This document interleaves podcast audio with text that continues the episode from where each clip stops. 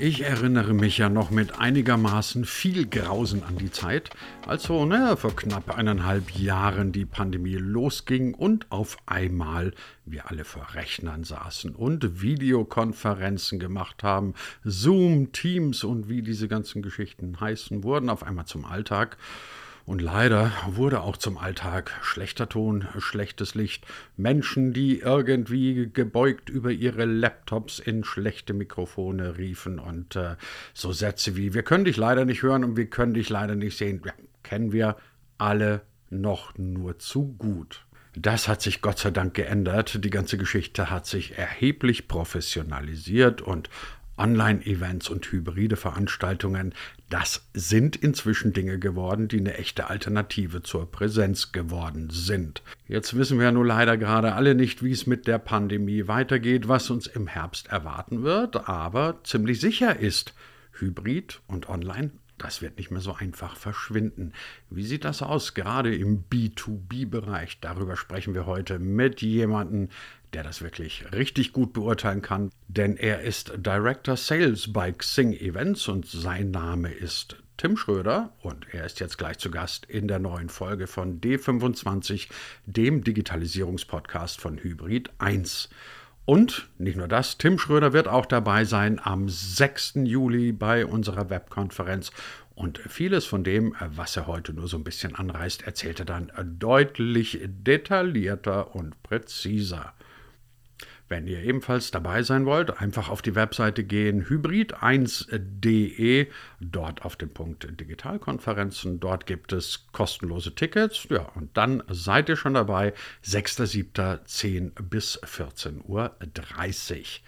So, und jetzt genug geredet. Freut euch auf spannende 20 Minuten mit Tim Schröder. Mein Name ist Christian Jakubetz und ich wünsche viel Vergnügen. Tim, bevor wir über die Zukunft oder auch die Gegenwart von Events sprechen, würde ich gerne mit dir über Corona sprechen. Bevor du jetzt die Augen verdrehst und sagst, warum reden wir jetzt über Corona?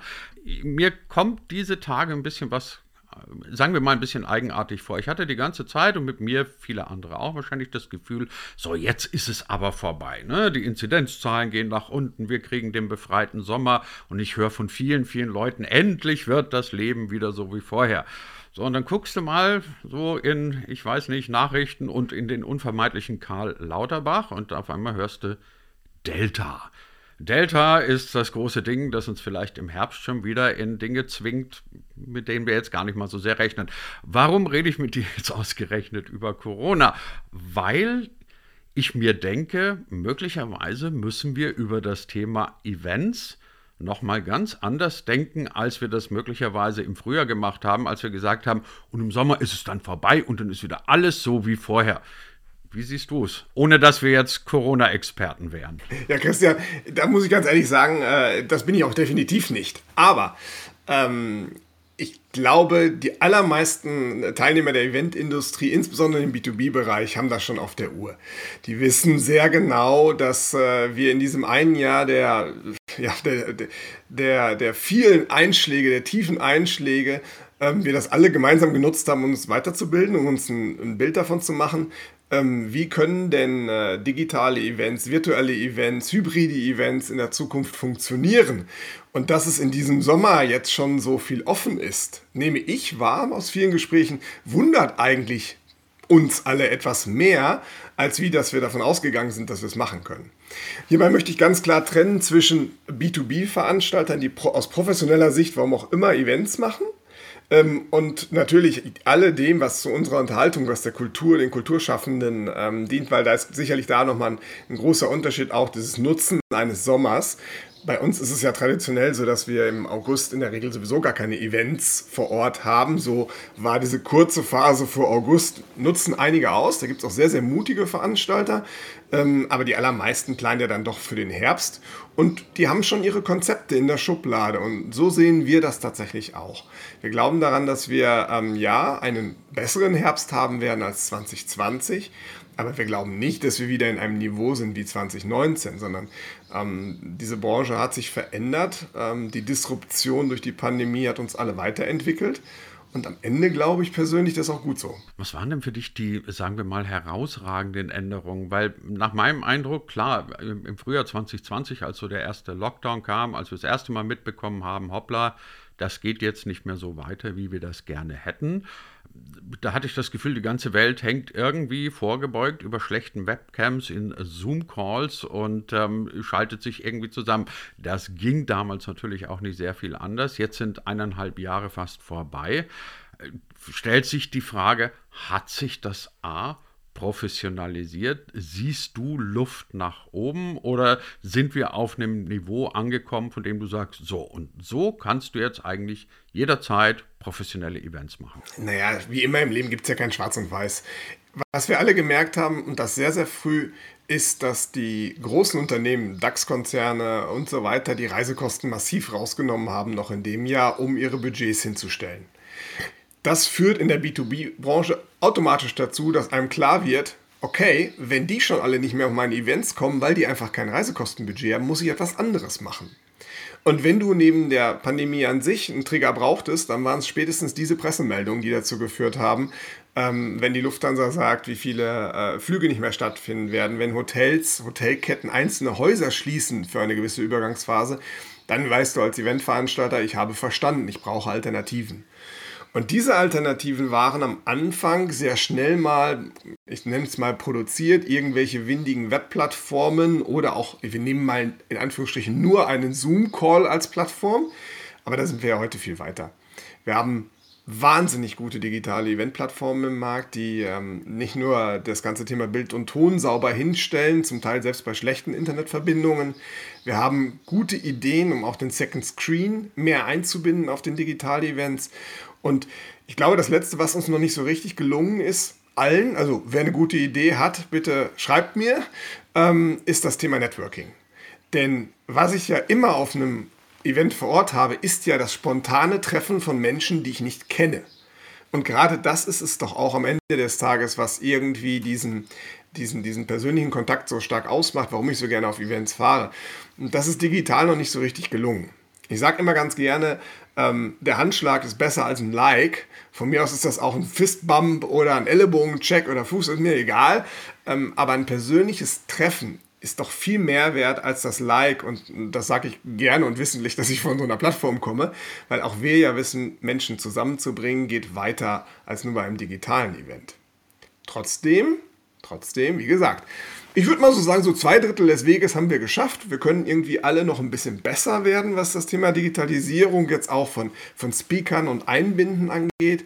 Die einzige große Baustelle, die ich aber tatsächlich noch sehe für rein virtuelle Events, ist tatsächlich die Tatsache, wie ich die Menschen so zusammenbringe, dass sie sich tatsächlich auch miteinander auseinandersetzen und kennenlernen. Kann das sein, lass uns mal ganz kurz bei dem Thema gerne nochmal bleiben, kann das sein, dass es vielleicht einfach auch damit zu tun hat, dass wir eine solche Kommunikation in virtuellen Räumen schlicht und ergreifend noch nicht gewohnt sind, dass wir keine Rituale haben, wie zum Beispiel den Handschlag oder was auch immer, ähm, dass wir also erstmal lernen müssen, wie das funktioniert, wenn wir uns auf einmal am Bildschirm begegnen und dass man vielleicht in zwei, drei, fünf Jahren sagt, das ist so, so, wie, eine, so eine, wie eine Präsenzveranstaltung auch. Weil ich meine, letztendlich sind wir alle in einen Raum geworfen worden, in dem wir dann auf einmal drin standen und sagen, Okay, und was passiert jetzt hier? Ja, definitiv. Also ich möchte nur es nicht an einem Einzelnen festmachen. So klingt es ja so, als wie wenn wir als Teilnehmende ähm, tatsächlich äh, äh, daran schuld sind, dass wir da noch nicht dran sind. Ja, es ist auch jeder die eigene Einstellung, auf den anderen zuzugehen, mal drauf rumzuklicken, mal jemanden anzuschreiben, ey, ich finde dich interessant, lass mal kurz irgendwie zusammen schnacken. Natürlich das müssen wir uns noch daran gewöhnen. Das funktioniert im Real Life deutlich einfacher auf einer Veranstaltung. Da sind wir nicht noch nicht gewöhnt. Auf der anderen Seite sind wir aber, und ich meine, da bin ich auch immer so in einer kleinen Twitter-Rolle oder wenn man so will, so eigentlich so in einer dreigeteilten Rolle, als Veranstalter oder als Technologiedienstleister auch gefordert, gute Konzepte zu entwickeln. Und wir haben hier ganz viele Ideen. Wir hatten vor 14 Tagen hatten wir einen, bei uns ein großes Bestandskunden-Event, wo ich mich sehr interessant mit äh, äh, Kunden unterhalten habe. Und da haben wir so mal so eine kleine Idee entwickelt. Wir müssen es irgendwie schaffen, die Teilnehmenden so zu involvieren, dass sie wirklich was verändern können. Und ich glaube, das ist einer der Punkte, worüber alle Dienstleister sich Gedanken machen müssen. Wie bringe ich denn diese Menschen über diese Schwelle dass sie sich auch tatsächlich beteiligen und vielleicht sogar was verändern. Wir haben da ein paar Ideen in petto.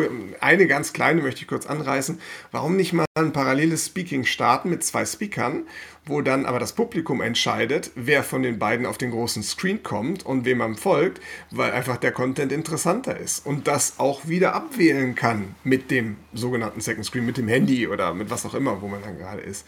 Also aktiv beeinflussen, was gerade passiert, dass etwas gelenkt, etwas geguidet, dass man nicht so ganz kreativ sein muss, aber doch dann tiefer dabei zu sein. Und solche Konzepte, glaube ich, muss dann schon auch der Dienstleister oder besser gesagt in dem Fall der Veranstalter als Gesicht äh, liefern, damit wir als Teilnehmende auch diesen Schritt etwas näher da dran gehen und wirklich was tun. Wie wichtig ist aus deiner Sicht, ähm, weil du hast es gerade Second Screen genannt, ich würde es jetzt mal Interaktion nennen. Also die Möglichkeit, dass ich, egal ob jetzt direkt auf der Benutzeroberfläche quasi am, am Bildschirm oder über einen Second Screen, interagieren kann, Dinge selber steuern kann voten kann, was auch immer. Also ich habe oft den Eindruck, Veranstaltungen würden oder gewinnen massiv, wenn du die Leute, die Zuschauer mit einbindest, wenn sie selber etwas tun können. Weil wenn du vier, fünf, sechs Stunden einfach nur von dem, von dem Screen sitzt, es ist schon wahnsinnig ermüdend, oder? Es ist wahnsinnig ermüdend und ich würde die Frage auch nochmal etwas andersrum drehen. Wer von uns hat denn schon auch nur zwei Stunden in einem Meeting gesessen, also in einem virtuellen Meeting und nicht zwischendurch mal schnell WhatsApp, Instagram, ich weiß es nicht, äh, gecheckt oder ähnliches getan? Das ist ja ein Irrglaube zu glauben. Und das hat zwei negative Effekte. Und damit stimme ich dir total zu, aber die beiden negativen Effekte sind tatsächlich die. Zum einen ist es für den Speaker nicht wertvoll, weil du redest in eine Büchse rein, hast die, dir fehlt die gesamte Emotion und Atmosphäre, die du hast, wenn du eigentlich auf einer Bühne stehst und in die Leute schaust. Aber du hast auch nicht dieses Feedback, ob jetzt die Leute beide sind. Weißt du, wenn ich auf einer Bühne stehe und was sage, ähm, und da habe ich irgendwie 80 Leute da vorne sitzen und die packen auf einmal alle zum Handy, dann weiß ich, okay, an der Stelle ist jetzt langweilig geworden. Jetzt, lieber Tim, musst du hier was anders machen. Das habe ich heute nicht.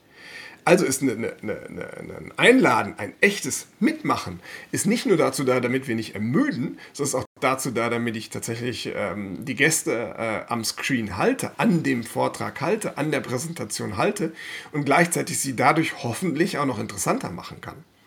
Denn am, am, Ende ist alles Lebenszeit, gell? will ja keiner von uns verschenken. Und äh, wenn ich das irgendwie als Teilnehmer mit beeinflussen kann, dass dort Dinge passieren, auf die ich auch wirklich gerade Lust habe, ja, das ist ja ganz wunderbar. Wobei man ja fairerweise sagen muss, als Speaker im virtuellen Raum bist du ja schon ein bisschen naja, arm dran ist vielleicht ein bisschen zu viel gesagt, aber es ist schon was anderes, als wenn du auf einer Bühne stehst. Also du hast gerade das Beispiel genannt, dir fehlt jetzt das unmittelbare Feedback, weil ich eben nicht sehe, was die Leute machen. Aber was mir mindestens genauso auffällt, ist, wenn du als Speaker auf einer Bühne stehst, dann hast du ja noch ganz viele andere Dinge, mit denen du arbeiten kannst. Du kannst mit Gestik, Mimik, mit was weiß ich was, der ganzen Klaviatur eines guten Speakers wenn du alleine vor einer Kamera sitzt, hm, dann sind deine Möglichkeiten so ein bisschen eingeschränkt. Auf der anderen Seite denke ich mir dann manchmal, ja, dann hockt halt nicht einfach nur von der Kamera, man kann ja da ganz andere Dinge machen. Was meinst du, werden wir sowas erleben, dass es da künftig, keine Ahnung, direkt Studios gibt, Benutzeroberflächen, mit denen du Dinge einblenden kannst und ausblenden kannst? Whatever. Weil ich meine, irgendwann musst du ja so ein bisschen von der Falle raus, ich sitze jetzt allein vor der Kamera und muss Leute bespaßen. Darauf gibt es eine ganz kurze Antwort. Ja. Super. Und ich mache das auch gerne mit ein paar Beispielen fest. Es hängt bei mir persönlich ähm, vom Event ab, auf das ich eingeladen bin und wo wir drüber reden. Und das hat nichts mit Wertschätzung zu tun, sondern eher so mit dem Setting des Events. Mhm. Und sobald das Setting des Events in eine bestimmte Richtung geht, bestimmte Plattformen verwendet werden, wechsle ich in unser neu gebautes Studio in der Firma. Gar keine Frage. Und da äh, kommt dann ein Techniker mit dazu, der hängt mir das Mikrofon um, genau wie wenn ich auf eine normale Bühne gehe. Da ist ein Greenscreen dahinter, da sind Kameras installiert und äh, diese Kameras wechseln den bekannten roten Punkt. Wenn man mal auf so einer Bühne war, dann kennt man das alles, ähm, wo man dann gerade reinschauen darf. Und gleichzeitig habe ich einen extra Präsentationsbildschirm vor mir, wie auf einer normalen Bühne auch. In dem Moment ist meine Anspannung eine völlig andere, als ob ich jetzt wie gerade hier zu Hause in meinem Homeoffice bin. Es muss aber nicht bedeuten, und das ist so, also ja, ich glaube dann, dass Unternehmen das machen werden, dass, dass für Speaker solche Räumlichkeiten zur Verfügung gestellt werden müssen. Punkt. Ich glaube aber nicht, dass es immer besser ist. Das möchte ich nur mal ganz klar dazu sagen. Denn wir dürfen eins nicht vergessen. Trotzdem ist der Speaker ein Mensch, der in irgendeiner Art und Weise etwas Besonderes rüberbringen möchte. Und wenn ich jetzt zum Beispiel eingeladen bin als ein Experte und ich gehe in ein völlig durchgefurbishtes Studio, gerade jetzt, in der jetzigen Phase, in der wir gerade sind, und dann ist dann im besten Fall überall auch noch so ein Xing Events Logo, was da rumblinkt oder sonst was, dann hat das mit Authentizität oftmals nicht mehr so ganz viel zu tun. Und das ist so ein bisschen das, wo ich bei mir persönlich drauf achte und wo ich auch alle anderen Kolleginnen und Kollegen, die gerne mal in so ein Speaking kommen, auch immer wieder einladen möchte. Bitte guckt drauf, wo geht ihr hin und was wollt ihr denn in dem Moment darstellen? Geht es um eine bestimmte Professionalität ähm, aus einem Studioaspekt heraus, um das zu machen? Oder geht es vielleicht mal ganz anders, ähm, tatsächlich darum, ganz persönliche Meinungen auch mitzuteilen und Erfahrungen, die man persönlich gemacht hat. Und dann finde ich auch weiterhin ein gutes Equipment vorausgesetzt, das alles sehr, sehr charmant. Tim, ihr seid ja bei Xing Events in erster Linie auf B2B-Veranstaltungen spezialisiert. Jetzt haben wir gerade ein bisschen darüber geredet. Gibt es die Möglichkeit, dass man vielleicht eigene Studios kreiert oder hat das gar nicht so große Vorteile? Was würdest du denn einem Unternehmen empfehlen, das ein gelungenes, digitales, Klammer auf, möglicherweise hybrides B2B-Event machen soll. Was gehört dazu? Ja, der erste Tipp, der über allem steht, ist äh, tatsächlich mit Profis zusammenarbeiten. Also mit Leuten arbeiten, die das schon mal gemacht haben, die sich damit auskennen. Wenn ich früher ein B2B-Event versucht habe zu organisieren, ich mache vielleicht ein, ein kleines oder mittelgroßes selber als Unternehmen mit meinem eigenen Eventmanagement, weil ich vielleicht da irgendjemanden habe, der das auch immer ganz gerne gemacht hat, dann komme ich da jetzt an meine Grenzen. Denn spätestens mit dem Hygienekonzept was ich gemeinsam mit der, mit, dem, mit der Venue in irgendeiner Art und Weise ausarbeiten muss, was ich vor Ort irgendwie erstellen muss, habe ich ein Thema. Wenn ich dann auch noch Dinge wie Einlässe regeln muss, ähm, einen Datenstream zur Verfügung stellen möchte, also sprich eine klassische Hybrid-Veranstaltung durchführen möchte, dann wird es immer, immer, immer, immer schwieriger. Ich kann jedem da nur empfehlen, auf Unternehmen zuzugehen, die so etwas können. Da gibt es inzwischen sehr viele, sehr, sehr gute, die da auch eine gewisse Erfahrung gesammelt haben und das dann tatsächlich auch wirklich nutzen. Dahinter stecken nämlich aus meiner Sicht zwei Dinge. Und das ist das, dass Events nur dann funktionieren, wenn die Teilnehmer ihr persönliches Bedürfnis befriedigt bekommen. Und das ist meistens ähm, zunächst einmal die Vermittlung von Wissen. Wir haben da gerade eine Studie gemacht bei uns auf der Plattform und über 70 Prozent der Event-Teilnehmer sagen weiterhin, dass die Wissensvermittlung der Grund ist, warum sie auf Events gehen. Völlig egal, ob digital oder, oder, oder vor Ort oder auch äh, bei hybriden Veranstaltungen sich dazuzuschalten. Das heißt, die Wissensweitergabe muss sichergestellt sein. Der zweite Punkt mit über 50 Prozent ist immer noch das Networking. Natürlich. Ähm, und da sind wir wieder bei dem Thema, wenn du das alles alleine versuchst, mit dem gleichen Setting, mit dem du früher eine Bühne irgendwo in einem Konferenzzentrum organisiert hast, dann ist das sicherlich machbar, aber vermutlich doch deutlich aufwendiger, wenn ich mit anderen arbeite. Und dann kommt für mich eine ganz wichtige Entscheidung, die ich treffen muss. Und das ist die, möchte ich es hybrid machen oder eben nicht. Denn die hybriden Events haben einen riesengroßen Vorteil. Sie verschaffen eine unwahrscheinliche Flexibilität und Reichweite. Eigentlich sind schon zwei Vorteile. Ich habe einmal die Flexibilität, dass ich gucken kann, okay, was ist denn erlaubt, wie viele Leute können kommen. Und die anderen nehmen halt einfach äh, virtuell teil. Ähm, das ist sehr, sehr gut und äh, damit habe ich große Möglichkeiten als Veranstalter, aber auch als Teilnehmer, weil ich muss vielleicht gar nicht reisen, weil ich das auch vielleicht gar nicht möchte, finde das Thema trotzdem super spannend. Auf der anderen Seite ist es aber tatsächlich so, ähm, dass diese Reichweite, die ich erreichen kann, also die Anzahl der Tickets, die ich verkaufen kann im besten Falle, ähm, einfach viel, viel größer ist, wenn ich ein hybrides Event mache. Aber die Kosten sind auch viel höher. Das darf man nicht vergessen. Es wird oft sehr unterschätzt, dass diese Kosten, wenn ich vor Ort das Event mache und das auch noch raus streamen möchte, dass ich da zwei Kostenkomponenten habe, die ich miteinander ja, verheiraten muss und damit bin ich nun mal eben nicht mehr so ganz einfach aus dem alten Konzept heraus planbar, sondern ich habe natürlich den Bühnenaufbau vor Ort, ich habe vielleicht alles vor Ort, was ich sonst auch habe, egal ob da jetzt 50 Leute kommen oder 500. Ja, Catering muss man ein bisschen hochfahren und ein bisschen mehr Platz, okay, aber am Ende sind es die gleichen Gewerke, die ich mache. Und dazu kommt auf einmal das Streaming-Portal oder ein, eine Internetplattform, auf die ich dann streame. Und wenn ich diese beiden Welten auch noch miteinander verheiraten möchte, dann kostet das einfach mehr Geld. Ist es deswegen nicht gut? Na, ganz im Gegenteil. Ich glaube, ich muss mir dann wirklich Gedanken darüber machen, wie monetarisiere ich meine Veranstaltung. Aber aus meiner persönlichen Sicht oder auch aus, tatsächlich aus unserer Sicht macht es total Sinn, sich diesen, diesen Schritt jetzt zu trauen und das anzugehen. Denn wie du eingangs schon ganz gut gesagt hast, wir sind beide keine Virologen. Wir wissen nicht, wann wieder 100% die Veranstaltung vor Ort geht. Und mit dem hybriden Ansatz habe ich die Flexibilität, das dann auch tatsächlich entscheiden zu können. Das ist insofern eine ganz spannende Geschichte, die du gerade erzählst, weil wir hier in dieser kleinen Firma, die, haha, Hybrid 1 heißt, so ein Zufall, ähm, auch eben schon Events gestreamt haben mit kompletter Kameratechnologie etc. Und dann entdeckst du schon, dass Veranstalter erstmal ein bisschen zusammenzucken weil natürlich, dann brauchst du irgendwie zwei, drei Kameraleute, die die ganze Zeit in Bewegung sind, weil mit einer statischen Kameraposition bringt dir das ganze Event ja nichts. Naja, und dann bist du halt dann gleich bei, bist halt einfach mal bei Kosten, sagen wir es mal so. Trotz alledem würdest du sagen, dass beides wirklich eine Variante ist, Hybrid und Online, weil ich kann mir gut vorstellen, wir haben es auch teilweise selber erlebt, dass die Leute sagen, wenn das so teuer ist und vor allem so aufwendig, du hast ja dann neue Sendesignale etc. und mit jedem neuen technischen Signal, das dazukommt, erhöhst du das Risiko, dass was schief geht.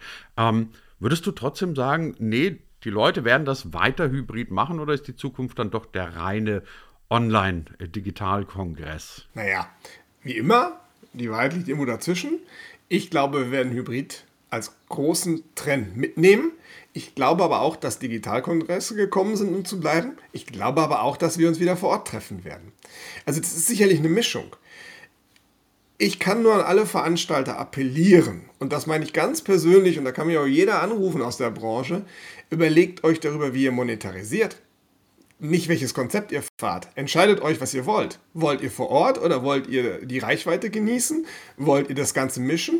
Entscheidet euch dafür einmal und dann nicht über die Kosten diskutieren, sondern dann eher gucken, wie kann ich das Ganze monetarisieren. Da gibt es doch heute inzwischen ganz geniale Konzepte, äh, hier verschiedene ähm, Varianten der Monetarisierung zu vermischen, beispielsweise Ticketpreise und Sponsoring, beispielsweise gezielte Werbemarktplätze auf den digitalen Portalen mit Reichweitenmessungen und ähnlichem. Da kann man ja ganz viel machen.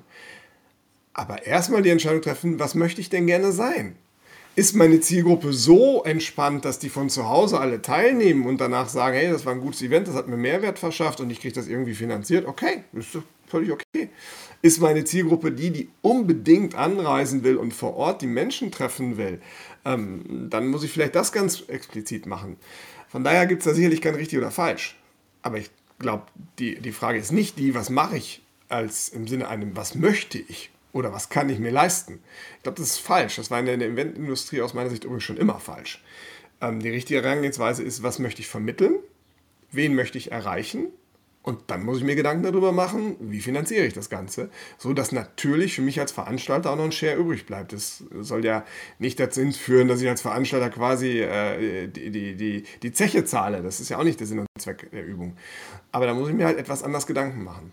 Und das, lieber Christian, muss ich wirklich sagen, dass das ist vielleicht die größte Disruption, die größte Veränderung dieser Branche, dass wir uns viel mehr Gedanken darüber machen müssen, wie sehen Monetarisierungskonzepte ähm, für die Events aus, die wir jetzt anbieten und die wir in Zukunft anbieten wollen. Tim, bevor wir jetzt alles verraten, wir wollen ja dann doch, dass die Leute dir dann auch zuhören, weil du ja am 6.7. bei uns dabei bist, bei der Hybrid 1 Webkonferenz, bei der es um solche Themen geht, Zukunft der Kommunikation, Zukunft der Events. Kurzes Abstract, was wirst du uns erzählen? Ja, ich werde tatsächlich ganz äh, sehr, sehr spitz ähm, dort präsentieren und zwar über die virtuellen und hybriden Events zur Möglichkeit der Lead-Generierung. Denn ähm, wenn wir einen Trend, und das ist wie gesagt sehr spitz, weiß ich, aber genauso spitz möchte ich das an der Stelle auch halten, weil ich möchte was mitgeben, wo sich jeder auch dann für sein Stück rausziehen kann, was er für sich oder sie für sich im Unternehmen dort machen kann ähm, werde ich einen Blick darauf werfen, wenn wir heute Leads generieren müssen, dann fallen viele Dinge weg und die werden auch in Zukunft in der Größenordnung wegfallen. Messen werden bestimmt nicht mehr in dieser Häufigkeit stattfinden können, wie sie heute stattfinden. Natürlich wird es welche geben, die überleben alles, ist auch völlig okay. Die IAA wird auch in diesem Jahr stattfinden, also gar keine Frage.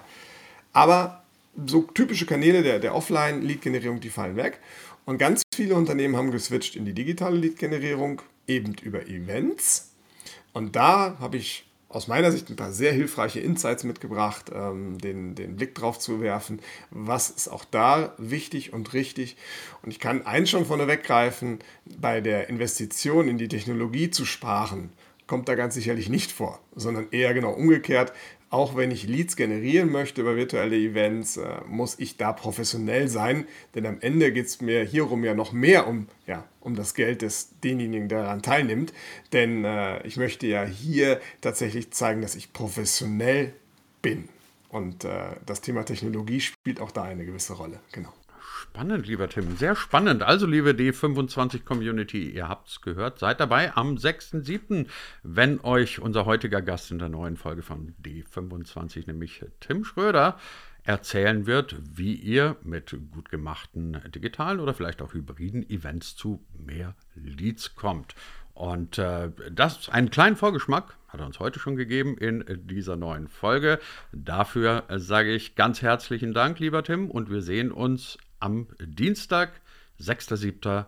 im virtuellen Raum. Ich freue mich drauf, lieber Christian.